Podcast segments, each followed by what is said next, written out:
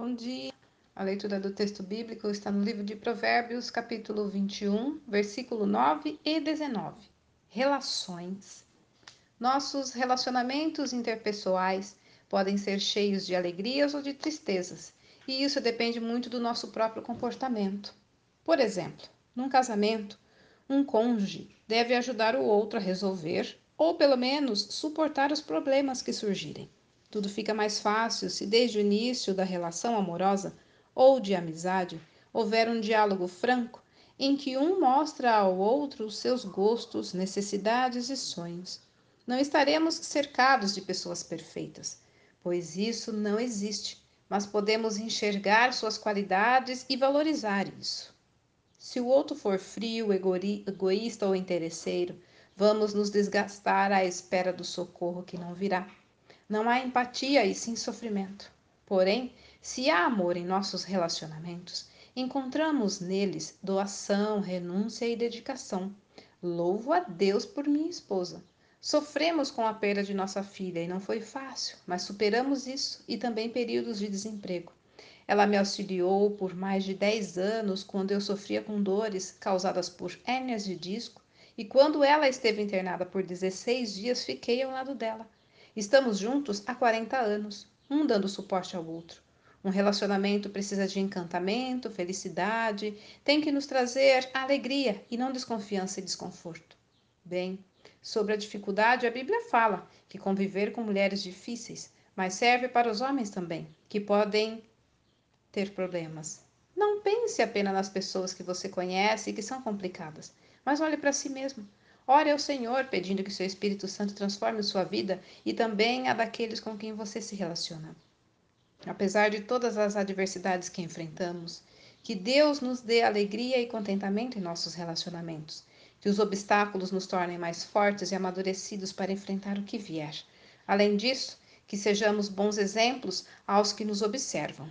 Olha, cultive boas atitudes em seus relacionamentos e colha os frutos com muita gratidão a Deus. Texto retirado do presente diário da Rádio Transmundial, edição 24. Quarta-feira, 3 de novembro de 2021. A leitura do texto bíblico está no livro de João, capítulo 5, versículo 24. O título de hoje é Crer em Deus. Se você perguntar a uma pessoa se ela crê em Deus, é provável que a resposta seja sim. Aliás, imagino que a maioria responderá afirmativamente. Nisso não há nenhum mérito, pois os céus proclamam a glória de Deus e o firmamento anuncia as obras das suas mãos. Ninguém pode dar a desculpa de que desconhece a existência de Deus. É o que afirma o apóstolo Paulo em sua carta aos cristãos de Roma, em Romanos 1, 20. Mas o que a Bíblia quer dizer sobre como crer em Deus, que dá a vida eterna? Basta acreditar que ele existe? Não. Isso seria mero exercício intelectual.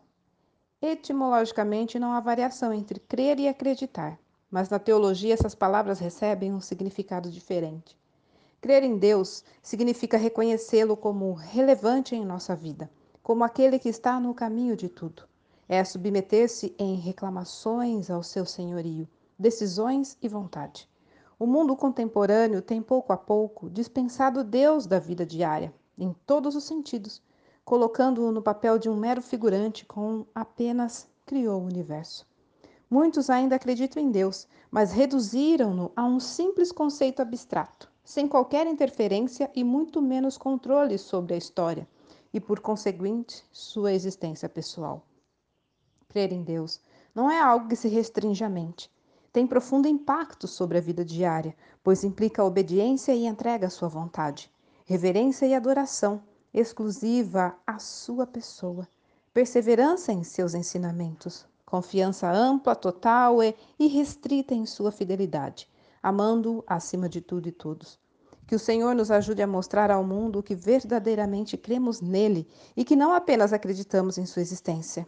Olha, acreditar em Deus é um bom começo mas crer nele e em Sua palavra fará de nós seus filhos. Texto retirado do presente diário da Rádio Transmundial, edição 24.